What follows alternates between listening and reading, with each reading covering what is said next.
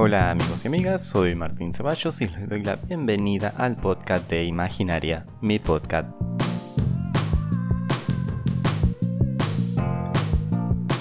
Bienvenidos y bienvenidas una vez más a este encuentro, ¿cómo están?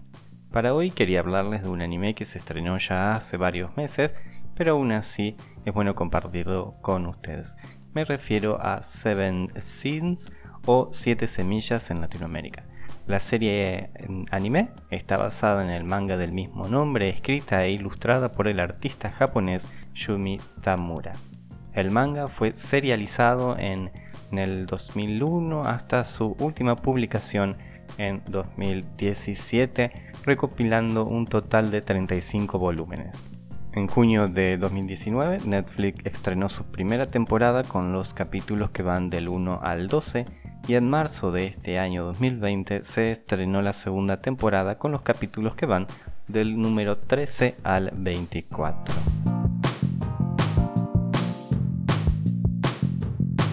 ¿De qué trata la serie? Un grupo de jóvenes despiertan en un mundo totalmente diferente al que conocieron una vez. El paisaje de la Tierra cambió de manera radical y en un primer momento desconocen el porqué. A medida que avanza la trama, varios grupos de jóvenes despiertan en otros lugares, dentro de otras cámaras de criopreservación. En total serán cinco grupos que tendrán la tarea de repoblar la Tierra, ya que esta fue destruida por un evento masivo, nada más y nada menos que el choque de un asteroide. Muchos años después, tantos que ni siquiera los protagonistas pueden determinar cuántos, tendrán como misión adaptarse al nuevo medio ambiente que se creó a lo largo de los milenios y que alteró por completo la geografía de Japón. En total serán cinco grupos que reciben el nombre de las estaciones del año. Así existirá primavera, verano A, verano B, otoño e invierno. Cada grupo tendría una tarea previamente asignada, organizada por el comité que llevó adelante el proyecto para preservar los cuerpos de estos jóvenes con habilidades especiales para sobrevivir. A lo largo de la historia surgen los conflictos derivados en su mayoría por el choque entre algunos grupos que se encuentran, porque todos despertaron en diferentes puntos del país. Estas luchas son en su mayoría por alcanzar el poder de decidir cómo seguir adelante, aunque también se plantea la duda del proyecto en sí, cuando se descubre que uno de los grupos está formado íntegramente por lo que ellos llaman inadaptados, jóvenes problemáticos o con poco valor para el proyecto y que sin embargo están allí en esa época. Los sobrevivientes a la debacle del asteroide deberán superar sus miedos, sus fantasmas, para poder mantenerse con vida en un ambiente hostil.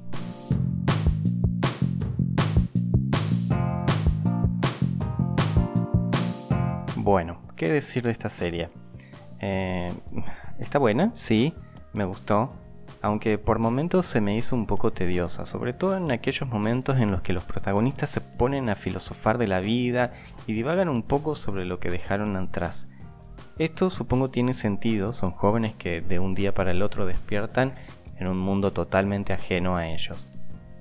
No saben qué sucedió o cómo es que llegaron hasta allí y todos estos interrogantes lo descubren con el paso del tiempo, a medida que exploran todo el entorno e intentan formar algún tipo de relación de amistad con los otros que están en la misma situación que ellos. Cuando se dan cuenta de lo que ocurrió y que todas las personas que ellos querían están muertas, es entendible que reaccionen de ese modo, de lo contrario no podrían llamarse seres humanos.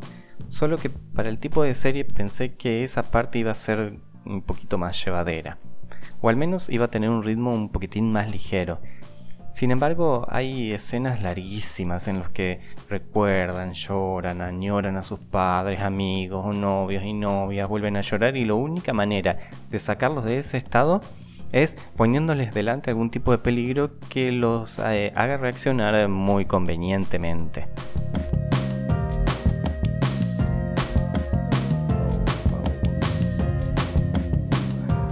Otro de los ejemplos en los que noté esto es cuando descubrimos a uno de los grupos, porque a medida que transcurren los capítulos, unos grupos se cruzan con otros y eso genera el drama.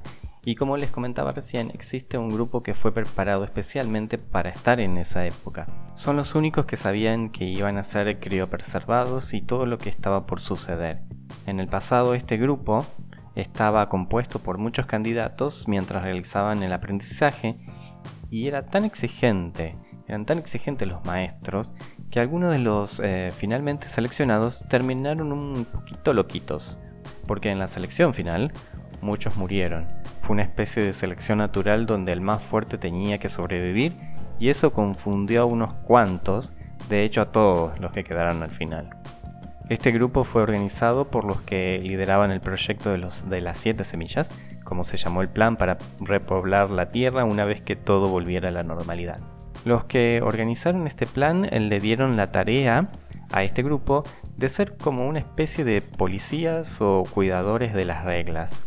Lo cual no termina para nada bien, porque en lugar de crear líderes competentes para resguardar el bienestar de todos, terminan creando una especie de grupo sumamente autoritario donde no hay lugar para decir nada diferente.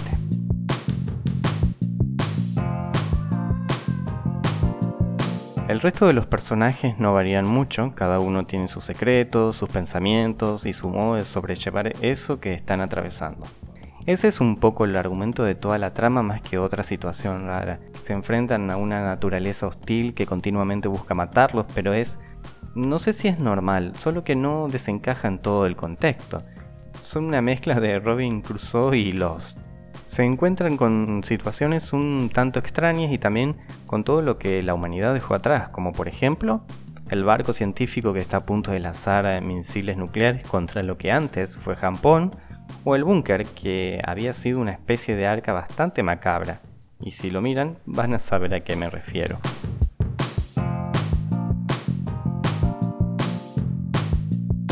A todo esto hay que sumarle que cada grupo debería tener un guía designado antes de la catástrofe, que les permitiera controlarlos o ayudarlos a sobrevivir. La mayoría termina siendo un desastre.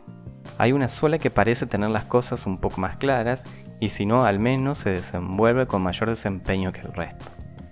También tenemos un personaje extra, misterioso que ya sabemos cuál es su tarea. Hasta el momento en la serie no la llevó a cabo, pero como viene la mano en algún momento tendrá que hacerlo. Los personajes no saben quién es, solo conocen que le dieron la autoridad para hacer la parca.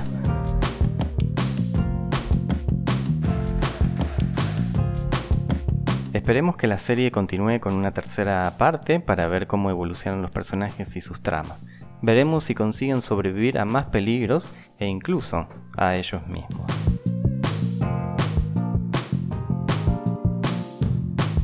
Hasta aquí llegamos por hoy. Si tienen algún comentario o una sugerencia, bienvenido sea. Pueden escuchar este podcast en su emisora favorita y si lo desean buscarme en Instagram para más información y novedades, Pueden encontrarme como arroba martin.ceballos08. Espero encontrarlos de nuevo en otra emisión de Imaginaria, como todos los viernes. Hasta pronto.